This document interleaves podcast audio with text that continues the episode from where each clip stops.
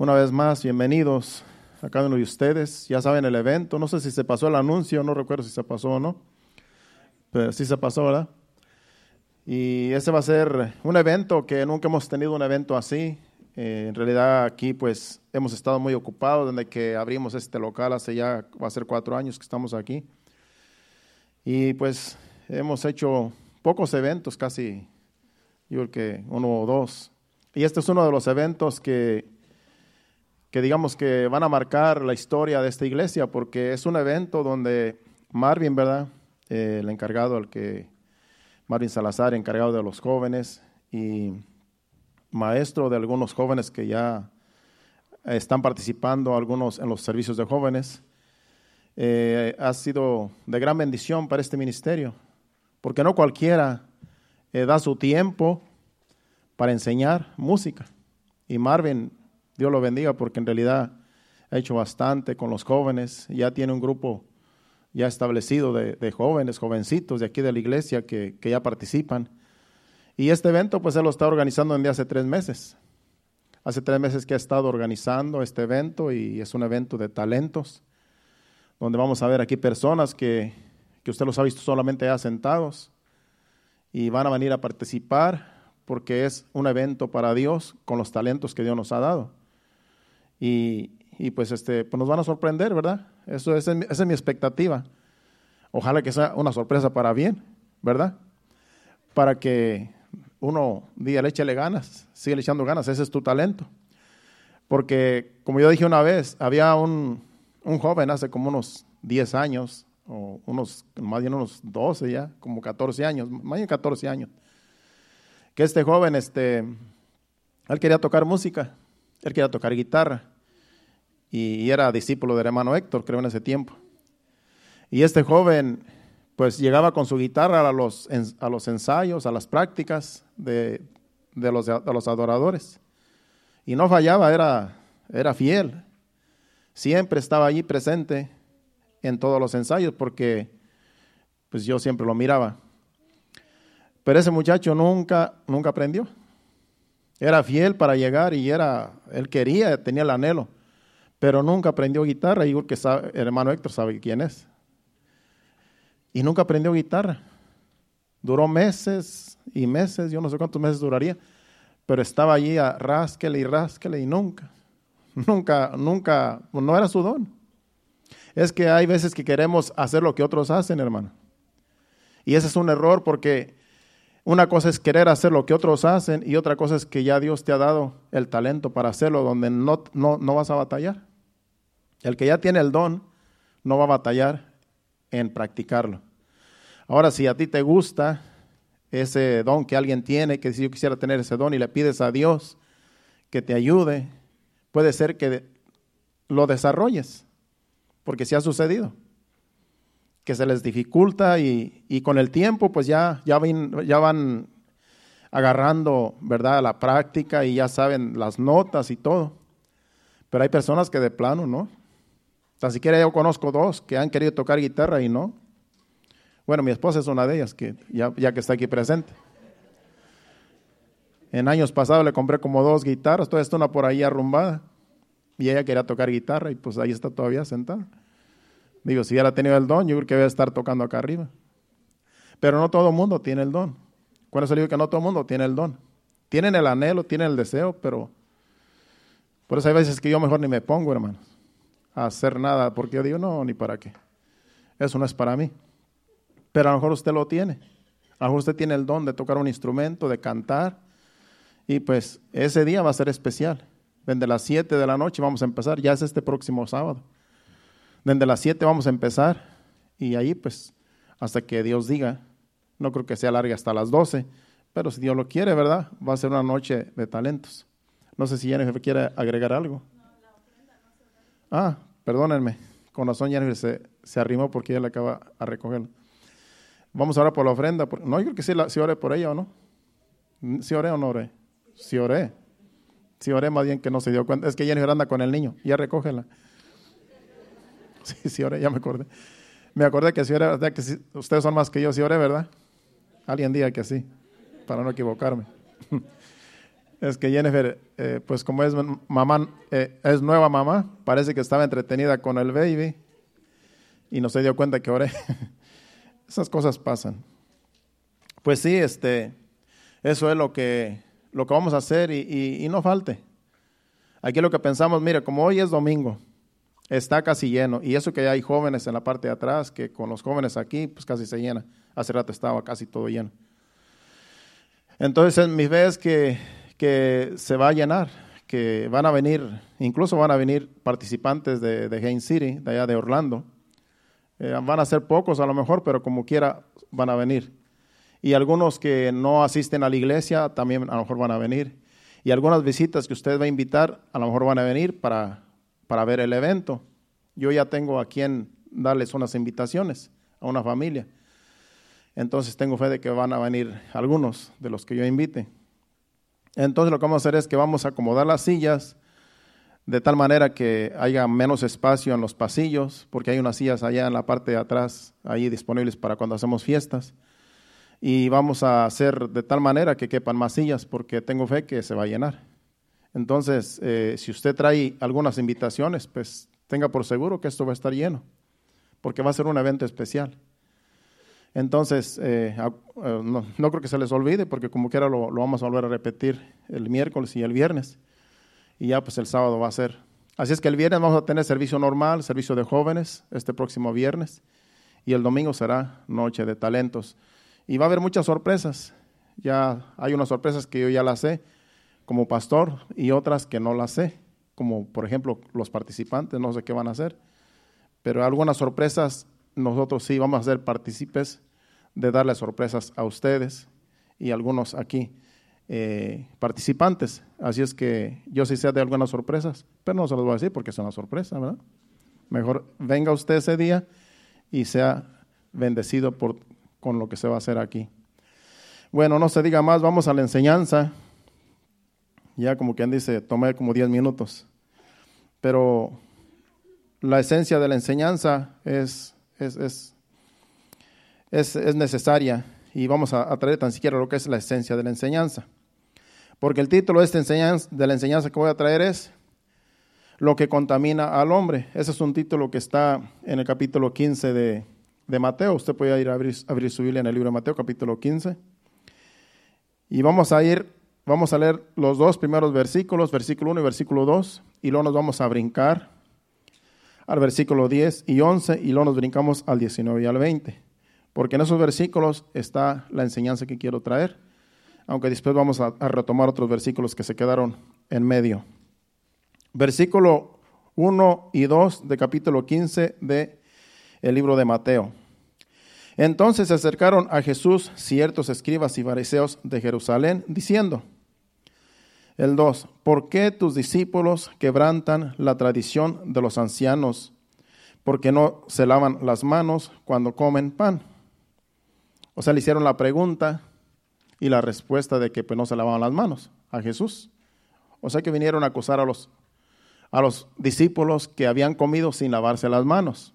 No es que traían las manos sucias, por decirlo así, sino que eh, ellos se acostumbraron a lavarse las manos a cada rato. Y después lo vamos a ver más adelante. Vamos al 10. Y llamando así a la multitud, les dijo Jesús, es Jesús el que va a hablar aquí, oíd y entended. El 11 dice, no lo que entra en la boca contamina al hombre, mas lo que sale de la boca, esto contamina al hombre. Se está, se está refiriendo a una contaminación no física, sino una contaminación espiritual. De eso se va a tratar la enseñanza. Y esa contaminación llega al corazón y el corazón esparce esa contaminación a todo el cuerpo y a otras personas, porque de la abundancia del corazón habla la boca, también dice otro versículo. Vamos al 20 y al 21, donde termina esa, perdón, 19 y 20, donde termina este, esta historia, este, esto que, que sucedió aquí. 19 dice, porque del corazón salen los malos pensamientos, los homicidios, los adulterios, las fornicaciones, los hurtos, los falsos testimonios, las blasfemias. Estas cosas son las que contaminan al hombre, pero el comer con las manos sin lavar no contamina al hombre. Los fariseos eran muy observativos con toda la gente de lo que la gente hacía. Y se dieron cuenta que estos discípulos de Jesús se sentaron a la mesa y no se pusieron a lavarse las manos. Era una costumbre que me imagino que donde quiera se las lava uno para comer. No sé, ya después de la pandemia, usted sabe que después de la pandemia no podemos andar sin las manos, teníamos que lavarnos a cada rato, casi como los fariseos. Porque era un, era un virus que decían, todo lo que toques te vas a contaminar.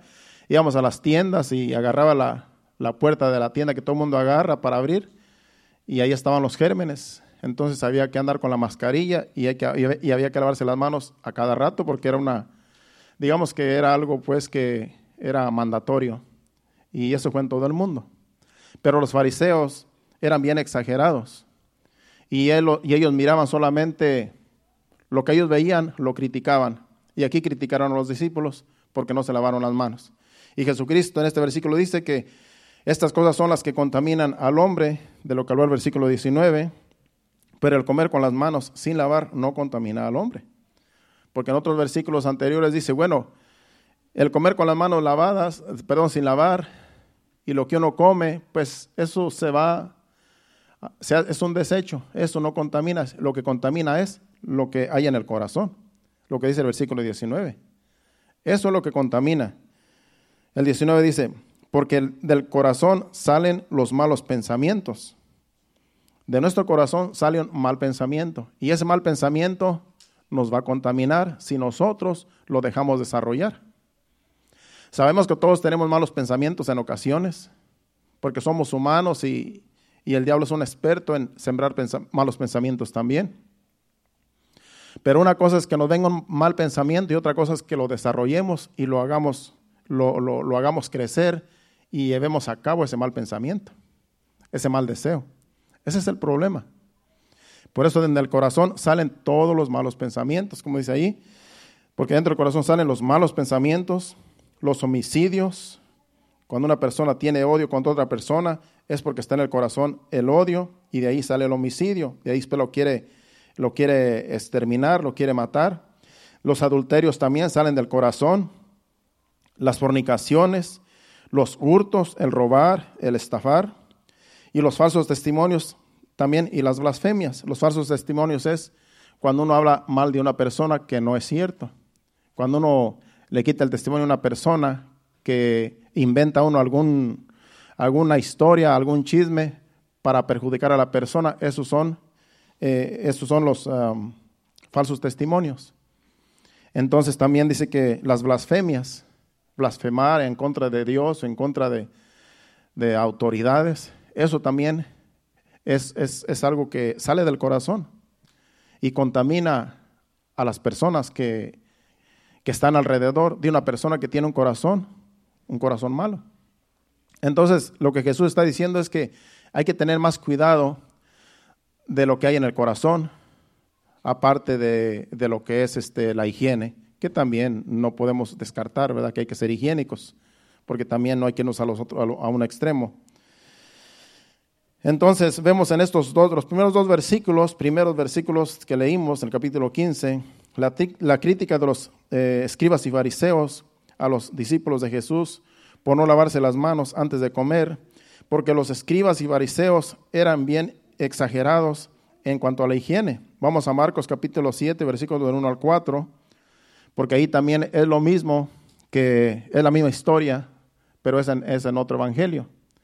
Es lo mismo que sucedió, pero como es otro evangelio, lo habla diferente Marcos. Dice, se juntaron a, Jesús los fariseos y algunos de los escribas que habían venido de Jerusalén. Vamos a leer hasta el versículo que dijimos, eh, cuatro, ¿verdad? Dice, los cuales, viendo a algunos de los discípulos de Jesús comer con las manos inmundas, esto es, no lavadas, los condenaban. No, o sea que no, aquí en este, en este pasaje de Marcos, no solamente los criticaban, sino que los condenaban. Condenándolo es que ellos, eh, al condenar, decían ellos que eso era pecado para ellos. Era como una, el, el pecado es una condenación. Una persona que es pecadora es una persona que está condenada. Entonces aquí era tanto el, el ¿cómo se llama? El, el, juzgarlos que los condenaban. Los condenaban, aquí en este versículo se está diciendo. Y los eh, dice, los cuales viendo a algunos de los discípulos de Jesús comer con pan con manos no inmundas, esto es, no lavadas, los condenaban, dice el 3. Porque los fariseos, esta era la exageración de ellos en la higiene, porque los fariseos y todos los judíos, aferrándose a la tradición de los ancianos, aferrándose a la tradición de los ancianos, dice a la ley de Moisés, porque Moisés no habla nada de eso. Ellos le, le agregaban a la ley eh, mandamientos de hombres, como es esto que estamos leyendo. Eso no estaba en la ley, por eso dice que eran tradiciones de ellos. Y ellos, los, las tradiciones de ellos los ponían como si fuera la ley de Moisés, como si fuera palabra de Dios, y ellos condenaban estas cosas que en realidad no tenían nada que ver con la ley. Porque los fariseos y todos los judíos, aferrándose a las tradiciones de los ancianos, si muchas veces no se lavaban, no se lavan las manos, no comen. Dice, si muchas veces. O sea que eran exagerados en cuanto a la higiene. A cada rato tenían que estarse lavando las manos porque si no, no comían. Porque para ellos eso era inmundo. El 4 dice, y volviendo de la plaza, si no, si no se lavan, si no se lavan, no comen. Y otras muchas cosas hay que, que tomaron para guardar como los, los lavamientos de, las, de los vasos de beber, de los jarros, de los utensilios de metal y de los lechos. En otras palabras, todo ellos lo miraban inmundo. Todo lo que, lo que ellos usaban, utensilios, eh, platos y todo, tenían que estar bien lavados y a cada rato había que estarlos lavando porque ellos eran bien higiénicos. O sea que exageraban. Exageraban en la higiene. Pero ellos eran sepulcros blanqueados, como decía Jesús. Ellos eran, por dentro, estaban podridos. Les decía Jesús, y también Juan el Bautista también le decía, ustedes son serpientes, generación de víboras, porque por dentro están podridos, están engusanados, porque son hipócritas y quieren ponerle carga a la gente, cosas que ustedes hacen, los quieren, quieren que otra gente haga, y, y así, los, así, por eso Jesucristo los criticaba, porque eran eran bien este, exagerados, que no tenían nada que ver con la ley de Moisés ni con la palabra de Dios. Entonces, ese era el problema. Dice, y, así eran ellos, bien exagerados. Y Jesús los confrontaba porque aferrándose ellos a la ley. De, Moisés, eh, no tenía nada que ver con la ley de Moisés, pero ellos ya lo hacían una ley. Estas cosas que ellos criticaban, ellos ya lo hacían como que era una ley, pero eran tradiciones de los ancianos. Así es que ellos estaban mal por el hecho de que se la pasaban criticando, juzgando cosas que eran insignificantes y dejaban pasar lo que verdaderamente importaba, que era la moral, que era la santidad, que era el, el tratar bien a los demás, el hacerle bien al prójimo, el amar al prójimo, eso ellos no lo practicaban. Eso lo dejaban pasar. Porque ellos no eran, no eran, eh, ellos decían vivir en santidad, pero no eran santos. Y era por eso que eran bien criticados, porque exageraban en todo lo que ellos enseñaban. Y Jesucristo les decía a sus discípulos, pueden hacer lo que ellos les digan, pero no hagan lo que ellos hacen, porque eran hipócritas. Vamos a Mateo capítulo 15 otra vez y vamos a leer del, del, 3 al 9, porque esa la, nos quedamos en que el, el 2 y el, el, 1 y el 2, versículo 1 y el 2 que leímos al principio, esos dos versículos solamente habla de que ellos vinieron y, acusaron a, los, a los discípulos de Jesús porque no se habían lavado las manos. Nada más leíamos dos versículos. Ahora vamos a leer del 3, del 3 al 9, para que vea lo que Jesucristo les contesta a ellos, de que ellos se fijaban en una cosa pequeña, pero ellos eran peores que todos los demás. Y vamos a leer lo que Jesucristo les dijo. Respondiendo Jesús, ¿verdad? Respondiendo, Él les dijo, en el versículo 3, ¿por qué también vosotros quebrantáis el mandamiento de Dios por vuestra tradición? El 4 dice, porque Dios mandó diciendo, honra a tu padre y a tu madre, y el que maldiga al padre o a la madre muera irremisiblemente. El 5 dice, pero vosotros decís, cualquiera que diga a su padre o a su madre, es mi ofrenda a Dios todo lo que, todo aquello con lo que pudiera ayudarte. Aquí lo que ellos enseñaban y practicaban era de que ellos enseñaban de que una persona que tenía a sus padres no necesitaba honrarlos, no necesitaba ayudarlos. Porque decía, mejor traigan el dinero al templo y con que traigan el dinero al templo, ya Dios está contento, aunque no ayuden a sus padres. Y Jesucristo les decía, ustedes le, dicen, a la gente que no honren a sus padres, al decirle que al traer su ofrenda al templo, ya, ya eso, ya cumplen ustedes la ley. Dice, ¿y acaso, y cuál es el mandamiento que dice en la ley? Que honra a tu padre y a tu madre. Y ustedes le quitan a la gente de que los honre. Les enseñaban, no tienes que honrar a tu padre y a tu madre, no le tienes que mandar dinero allá a tu país, no tienes que mandarle eh, ayuda, porque cuando, cuando tú traes la ofrenda al templo, Dios está contento y Dios se va a encargar de suplir las necesidades allá a tus padres. Eso es un error. Es un error, porque es una falsa enseñanza. La Biblia dice que honremos a nuestros padres. Primeramente, como está diciendo Marvin, Dios no está interesado en nuestras ofrendas. Dios está interesado en que nosotros hagamos su voluntad. Y el amar al prójimo es la voluntad de Dios. En honrar a nuestros padres es hacer la voluntad de Dios. Pero hay personas y aún hay pastores que así enseñan. Con que tú traigas las ofrendas a Dios, cuando, con que tú traigas los diezmos a Dios, no importa que no ayudes a tus padres, porque Dios se agrada de eso. Es un error porque la Biblia dice que hay que honrar a nuestros padres. Hay que honrarlos, hay que ayudarlos. Yo prefiero que mejor honren a sus padres a que traigan las ofrendas, porque Dios como quiera va a suplir de un modo u otro las necesidades en el templo.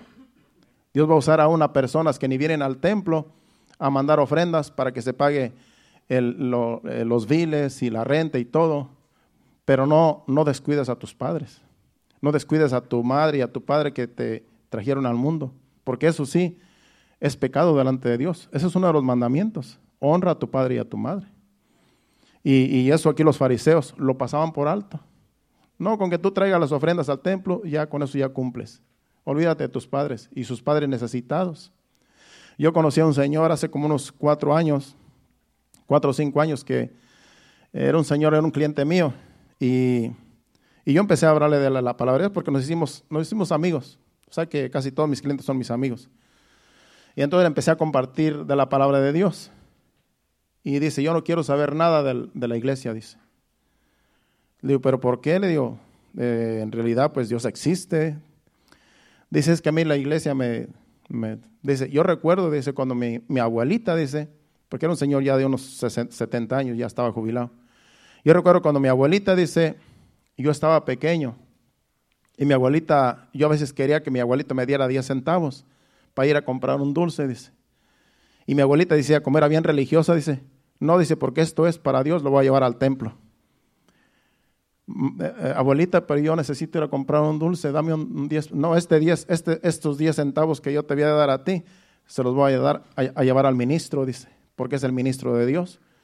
Y dice, y, me, y eso lo marcó desde que él era niño y ya no quiso saber nada de la iglesia en toda su vida. Porque yo le decía, pero Dios existe. ¿Qué importa que la gente sea así, que la gente sea religiosa? Pero Dios, Dios es real. Y empezaba a decirme, no, yo no creo que esto y lo otro, que esto. Empezaba a maldecir. Y pues ya ve que son personas que a veces no pudieron ni hablarles porque se, se molestan. Entonces, entonces hay personas que, que, que, se echan a perder por la actitud de personas que son bien religiosas, que creen que, que contraerle al ministro, al pastor, las ofrendas y que ya Dios está contento. No, hay que suplir las necesidades de la familia primero. Dios se encargará de, las finanzas.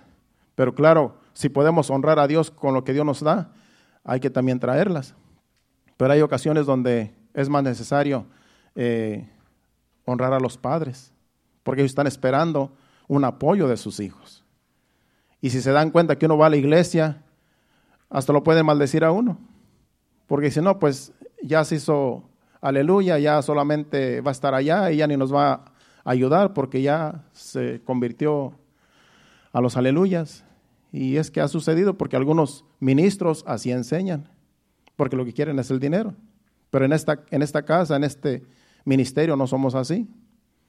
A veces dice mi esposa, yo quisiera que mejor ni se, ni se hablara nada de la ofrenda, dice, porque en realidad ya la gente está cansada de escuchar que traigan ofrendas, traigan ofrendas. Lo que pasa es que a veces, como es un protocolo, a veces tenemos, tenemos que enseñar, solamente enseñar, no pedir, por eso aquí no se pide, aquí no se exige, ni se pide, ni, ni diezmo, ni, ni ofrenda, ni nada, porque aquí del, del, de, la, del, de la voluntad de cada uno de nosotros traemos sin ninguna exigencia, porque así debe de ser. Si Dios es el dueño del oro y la plata, cuando tú le traes a Dios tus ofrendas y eres generoso, Dios mismo suple tus necesidades y te da aún más de lo que tú traes. Así es Dios. Pero hay gente que sí este, queda marcada cuando son bien religiosos. Sigamos leyendo hasta el 9.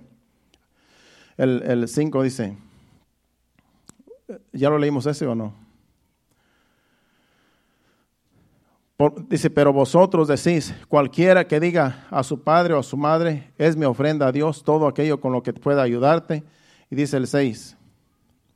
El 6 dice,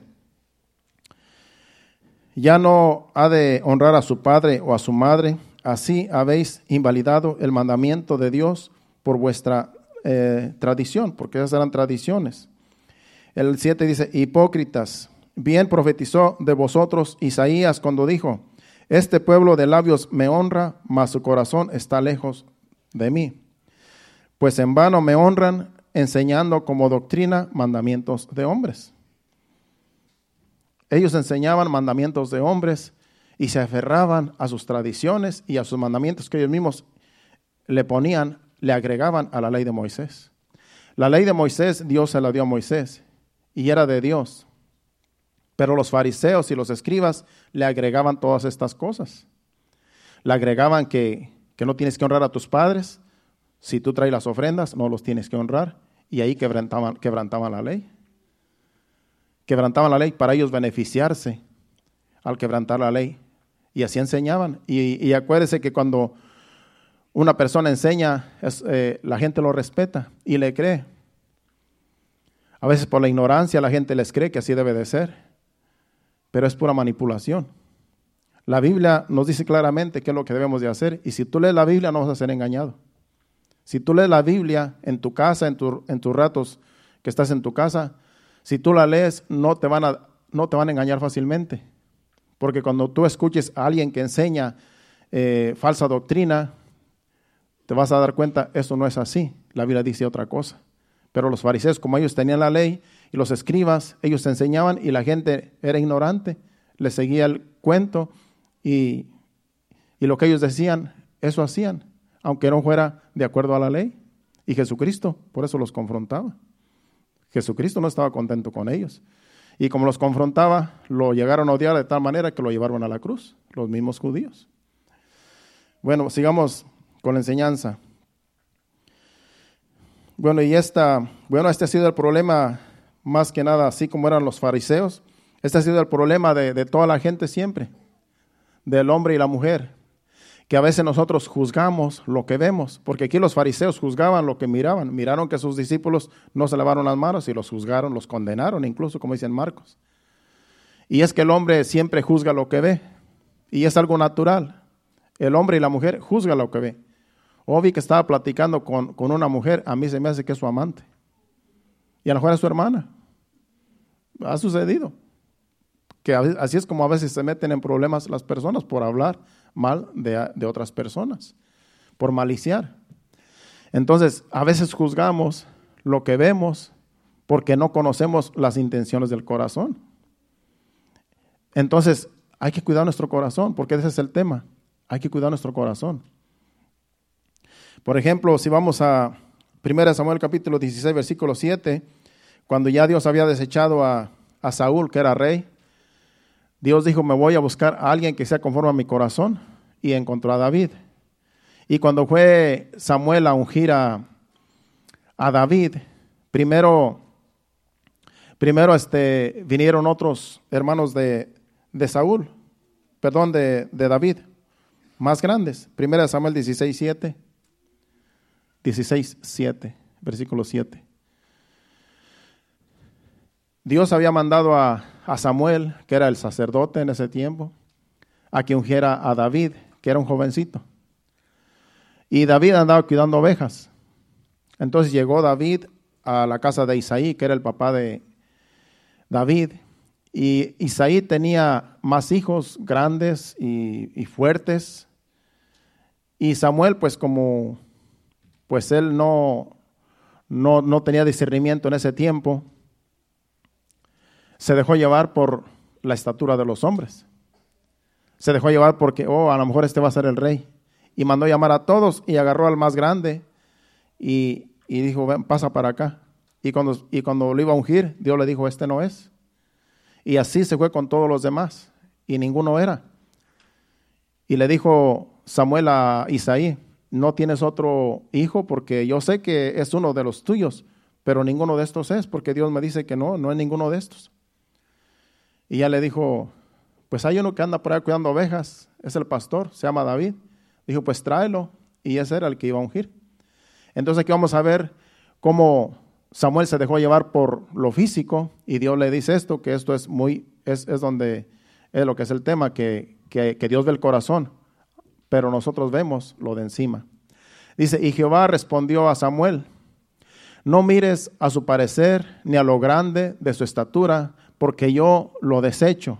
Porque Jehová no mira lo que mira el hombre, pues el hombre mira lo que está delante de sus ojos, pero Jehová mira el corazón.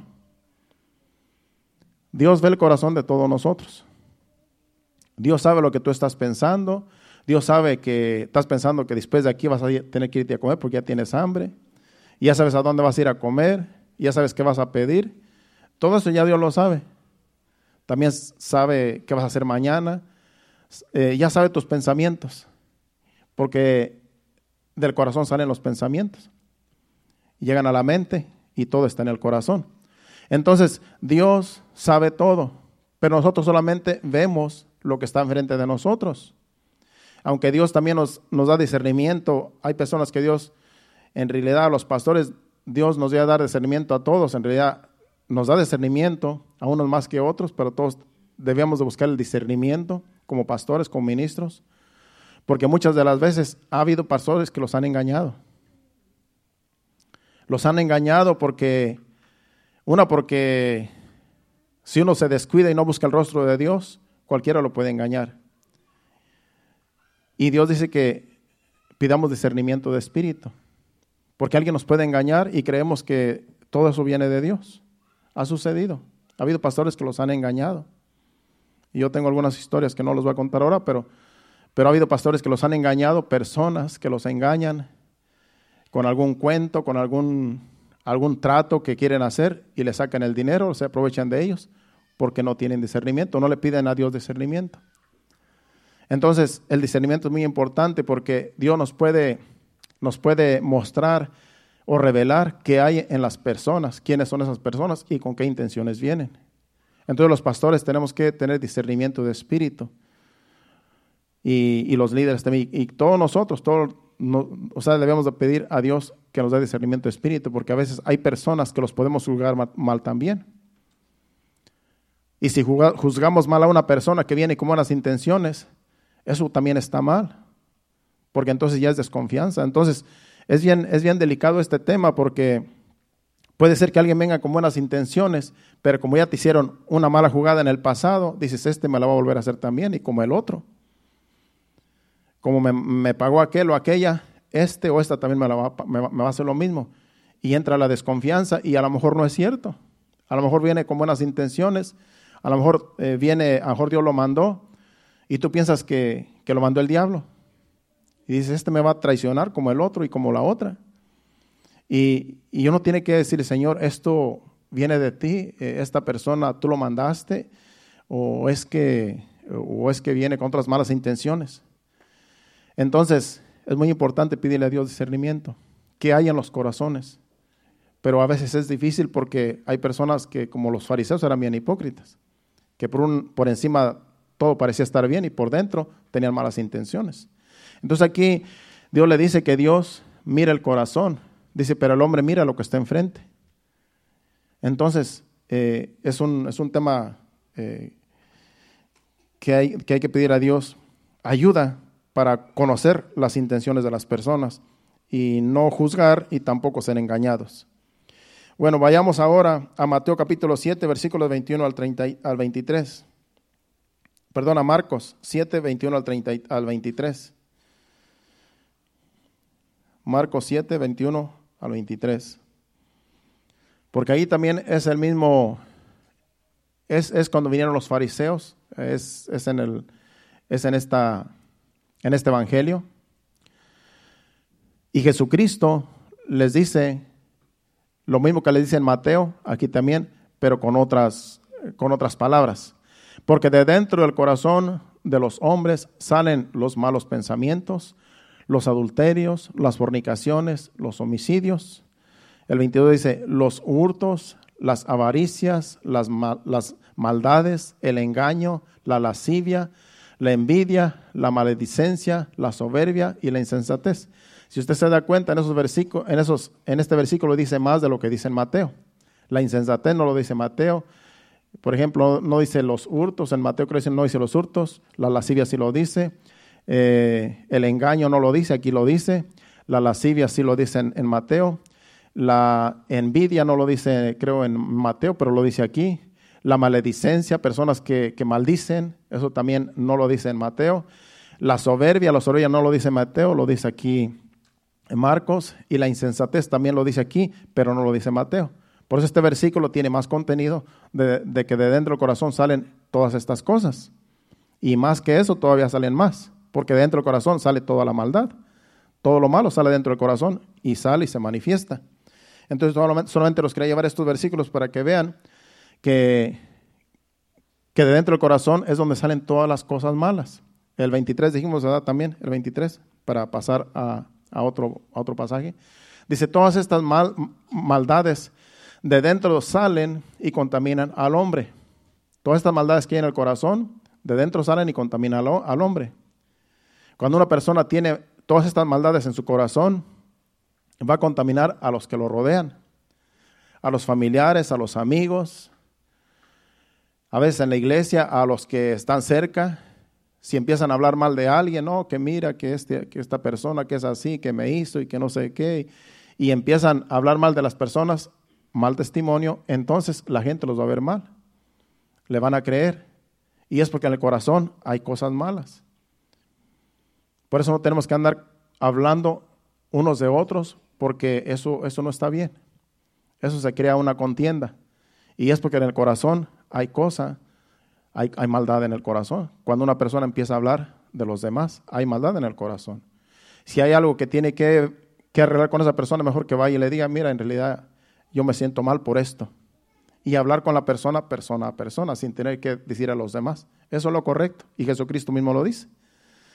Dice, si tu hermano te hace te, peca contra ti, ve con él y aparte y ve y, y arreglen cuentas. Eso es, eso es lo correcto en vez de andar hablando unos de otros, porque entonces allí ya hay maldad en el corazón. A veces son malos entendidos, a veces es que a lo mejor sí es cierto, pero la persona puede decir, perdóname, lo siento, sí lo hice, sí lo dije, y, perdóname, sí, se me salió decirlo. Y ya con una disculpa ya no se tiene que eh, hacer más grande el asunto para que todo el mundo lo sepa. Por eso es bueno siempre aclarar las cosas para que no haya problemas en este caso en una iglesia. Y pues son cosas que suceden donde quiera, porque uno mira lo que está enfrente, como dice Dios, pero Dios mira el corazón. Bueno, vayamos ahora, ya para ir terminando, porque ya el tiempo se me está yendo. Eh, vamos a ver cómo, cómo es que se contamina el corazón, cómo y cómo debemos guardar eh, o cuidar nuestro corazón. Porque ya dice Jesucristo que de dentro del corazón salen todos estos malos pensamientos, salen los hurtos, las, todas las avaricia, toda la blasfemia y todo eso sale del corazón. Entonces, en Proverbios capítulo 4, versículo 23 al 27, ahí nos aconseja el proverbista que, sobre toda cosa guardada, guarda tu corazón, porque de él mana la vida. Vivimos primeramente por la voluntad de Dios. Y segundo, porque tenemos un corazón. Y si este corazón está malo, está contaminado, eh, este corazón en realidad nos puede llevar a la muerte y a una muerte espiritual y separados de Dios, porque de la maldad del corazón habla la boca y Dios no se lleva con la maldad. La maldad es del diablo. Entonces no debe de haber, haber, maldad en el corazón del hombre para poder estar bien delante de Dios. Entonces, sobre toda cosa guardada, guarda tu corazón porque de él mana la vida. Aparta, tu, aparta de ti la perversidad de la boca. Es un consejo. Apartemos de nosotros la perversidad de la boca, de andar hablando mal de los demás, de andar criticando, de andar juzgando. Dice, y aleja de ti la iniquidad de los labios. Iniquidad equivale a maldad. Aleja de ti la iniquidad de los labios, aleja de ti la maldad de los labios. Hay personas que, que maldicen todo el tiempo. En las redes sociales, usted se ve, eh, se mete a las redes sociales y gente maldicionenta en las redes sociales. Para cualquier video que hacen ahí ya supuestamente chistoso, dicen maldiciones. Y eso a Dios no le agrada. Eso es, a Dios es abominación. Entonces, son personas que ya tienen la maldad en el corazón y la dicen. Entonces, dice que, aquí este, este, versículo que, que aparta de ti la perversidad de la boca y aleja de ti la iniquidad de los labios. Sigue diciendo el otro, tus ojos miren lo recto y diríjase tus párpados hacia lo que tienes delante. Tus ojos miren lo recto, en otras palabras, no te dejes llevar por la maldad, sino que déjate llevar por lo que Dios dice en su palabra. Busca de Dios, busca hacer la voluntad de Dios, busca la guianza de Dios siempre, pero no busques la maldad, porque la maldad te va a contaminar el corazón.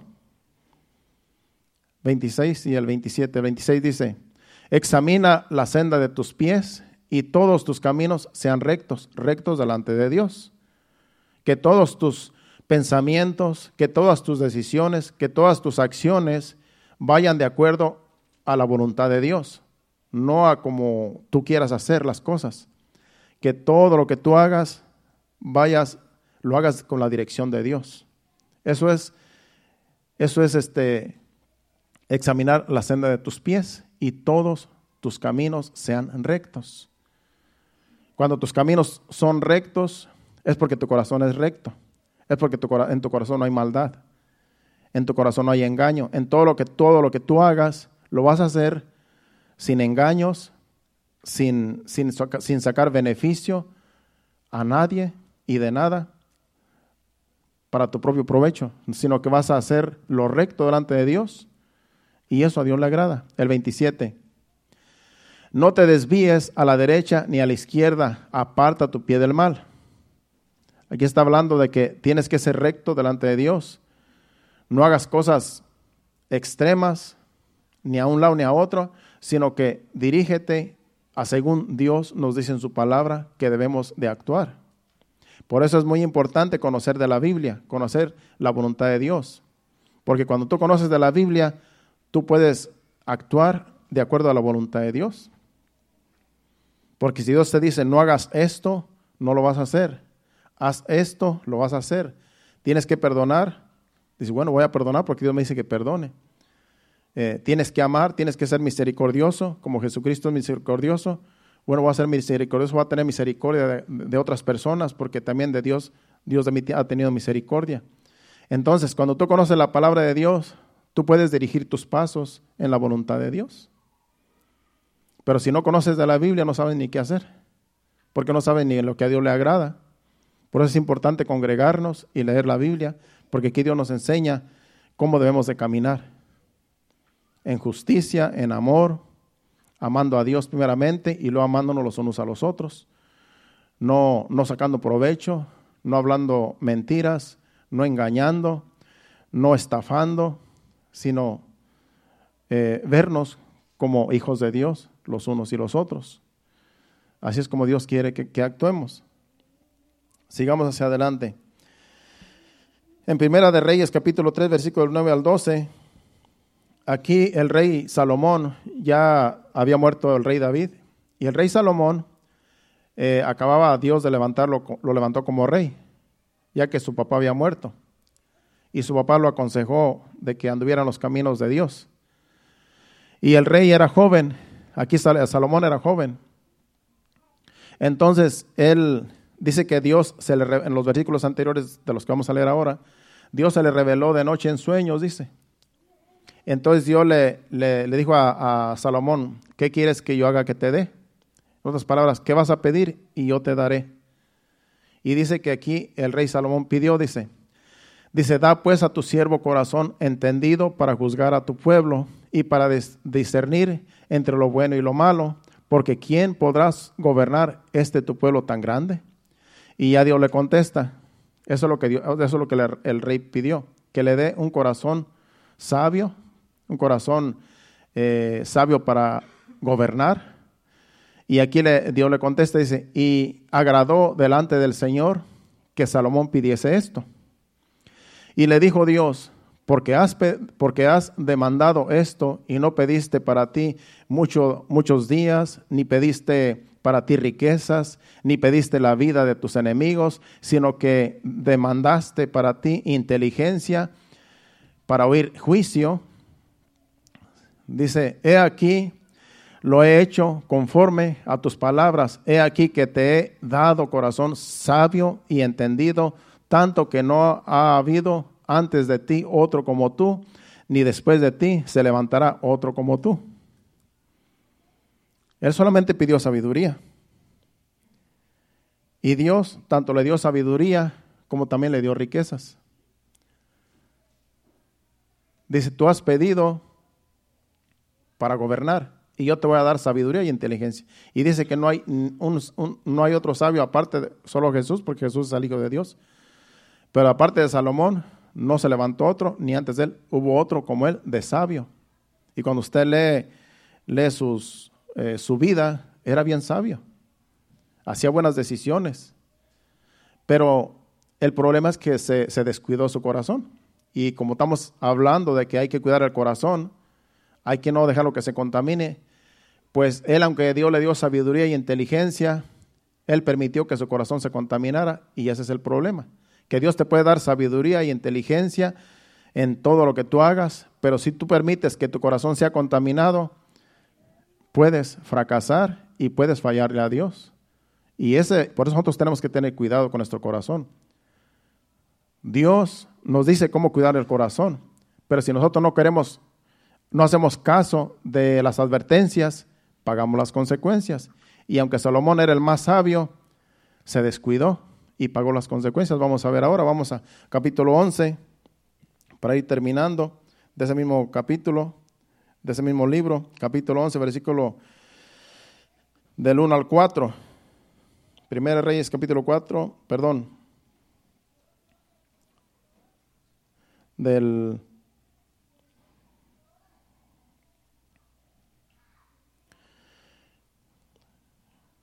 Primera Reyes 4, del 1 al 4, vamos a ver ¿Qué dice ahí?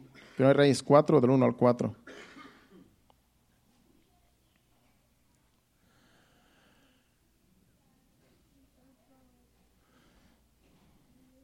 4 del 1 al 4, ok. Vamos a leer a ver qué dice. Reinó pues el rey Salomón sobre todo Israel, y estos fueron los jefes que tuvo. No digo que eso no es, no vamos a, vamos a dejarlo así. En el capítulo 11 de Primera de Reyes, Ahí sí vamos a ver lo que sí, porque más bien eh, puse otro capítulo. Capítulo 11, versículo 1 al 4, más bien. Primera de Reyes, capítulo 11, versículo 1 al 4. Porque aquí es la vida de Salomón después de que falló. Después de que su corazón fue contaminado, aquí vamos a ver por qué se contaminó. Si es que yo escribí el capítulo 4, puede ser capítulo 11. Dice, pero el rey Salomón amó además de la hija de Faraón, porque él se había casado con la hija de Faraón. Esa era su esposa.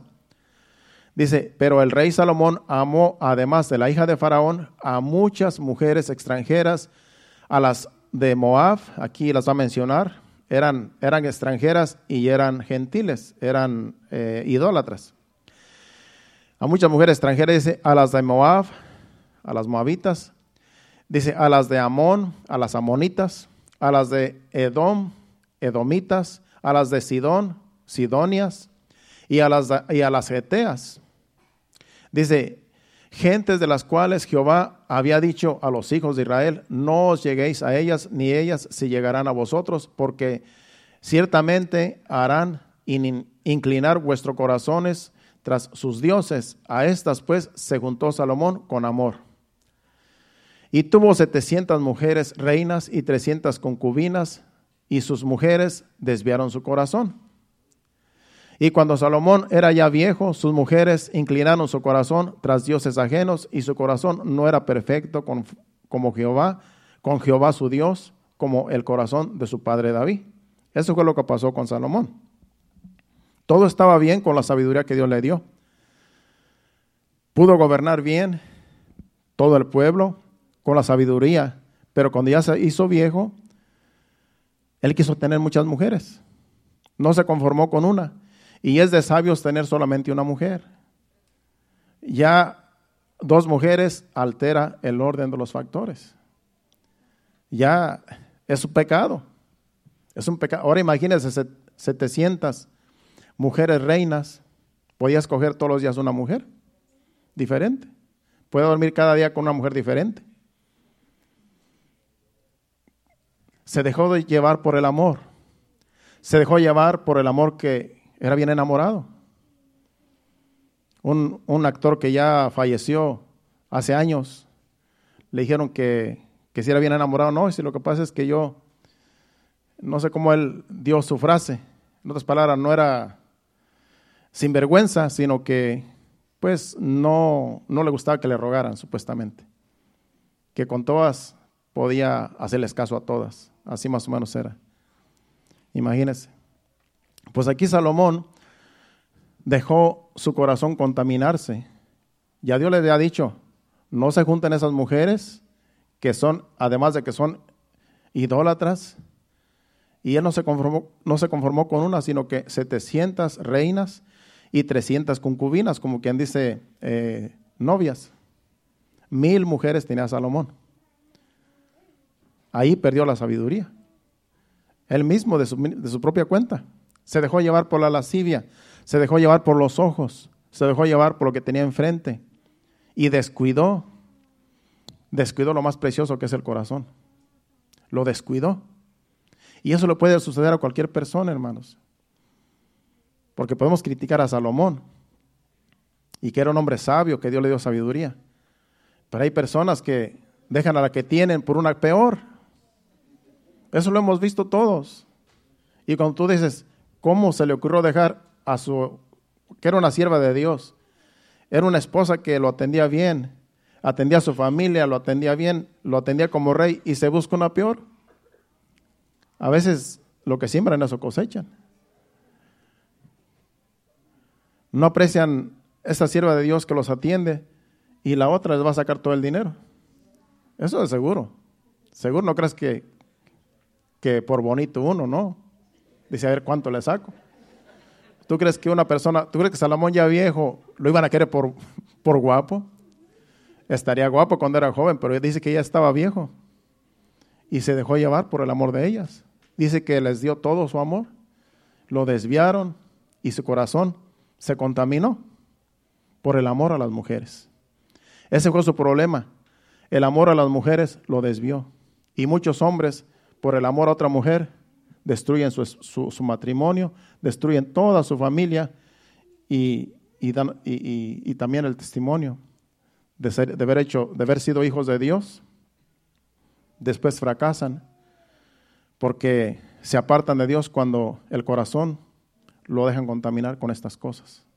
Ya Jesucristo nos había dicho en Marcos y en, y en, Mateo, que esas cosas no dejemos que entren al corazón. Habla de la lascivia, habla del adulterio, habla de la fornicación, habla de otras cosas, mentiras, engaños. Todas estas cosas dice que contaminan al hombre, al corazón. Y, y, ese es el problema, que el corazón se contamine. Así es que Dios nos da sabiduría para que nosotros eh, no nos dejemos contaminar. No hay que ser tan sabios como Salomón porque él, aún su sabiduría no le ayudó, pero porque se dejó llevar por los ojos. Acordémonos de este hombre, que cuando tú crees que hay una mujer mejor que la que tú tienes, acuérdate de Salomón, lo que le pasó. Siendo un hombre sabio, un hombre entendido, lo llevó a la ruina el amor hacia ellas.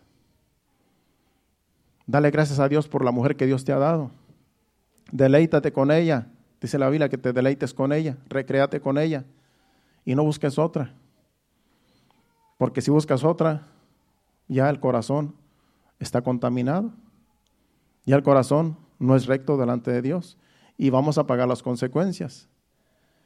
Y el tiempo va a pasar y después vas a decir, ¿para qué dejé la que tenía si era una sierva de Dios? ¿Para qué dejé el hombre que tenía si era un siervo de Dios? Porque también hay mujeres que los dejan. Hay mujeres que también piensan que hay otro que les va a dar mejor vida. Dicen, mejor me hubiera casado con un millonario y cuando les toca el millonario ya tiene otras cuantas más. No es la única, son muchos, porque los millonarios no van, a tener, no van a tener solo una, van a tener más, como Salomón. Creen que van a ser la única y no, ya tienen otras por ahí. Y dicen, la regué como decimos los mexicanos. Mejor me hubiera quedado como estaba. Y después se quedan como el perro de las dos tortas, ni con uno ni con otro. Solas o solos. Porque después se decepcionan. Después dicen, ni esta me hizo feliz, ni aquella, ni la otra, ni aquella otra. Y el problema es que después se buscan un hombre. Y eso está peor. O una mujer. Por eso está el, bisexual, el lesbianismo y homosexualismo. Porque ya cuando ya dicen, ya ahora voy a ver qué se siente tener un hombre a mi lado. Eso sucede, porque hay que estar toda la agenda ahora. Que no puedo entrar mucho en ese tema porque creo que sancionan a uno. Los, ¿Cómo se llama? Lo, eh, ¿Cómo se llama? Lo, en las redes sociales. Los bloquean, nos quitan YouTube y Facebook y todo eso. No pueden hablar mucho, mucho de eso por, por la agenda. Pero seamos sabios, hermano. No dejemos que nuestro corazón se desvíe no dejemos que nuestro corazón se vaya tras la lujuria, tras la avaricia, tras, tras la vanidad de la vida, porque esto es pasajero. Ahorita miras guapa una mujer, de aquí a 20 años ya va, ya va a estar vieja.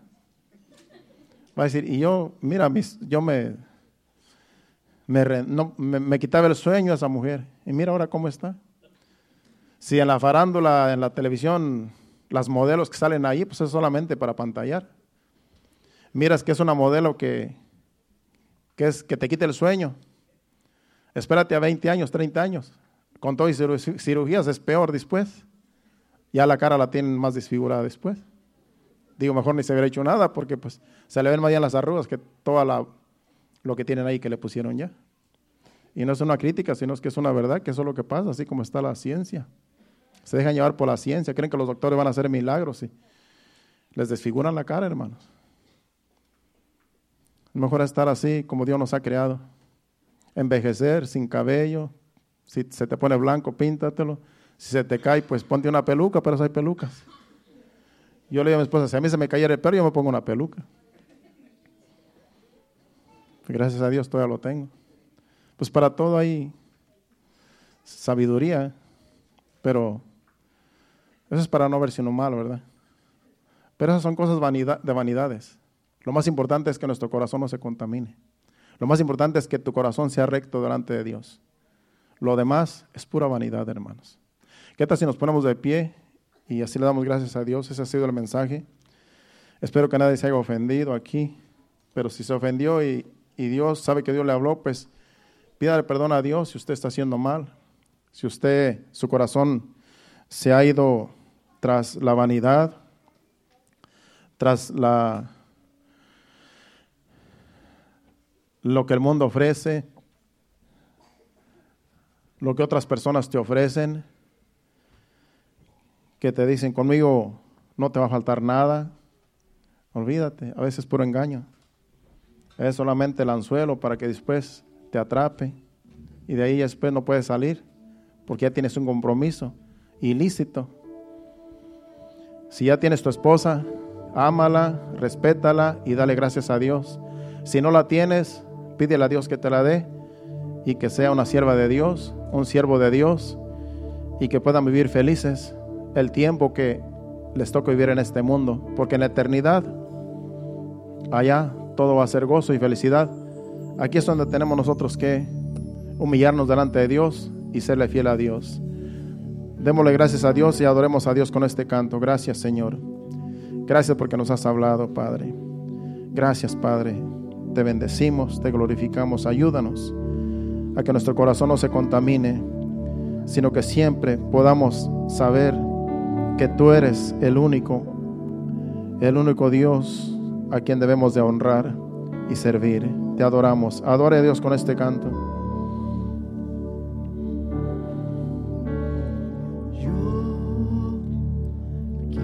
ser como tú. Yo quiero ser como tú,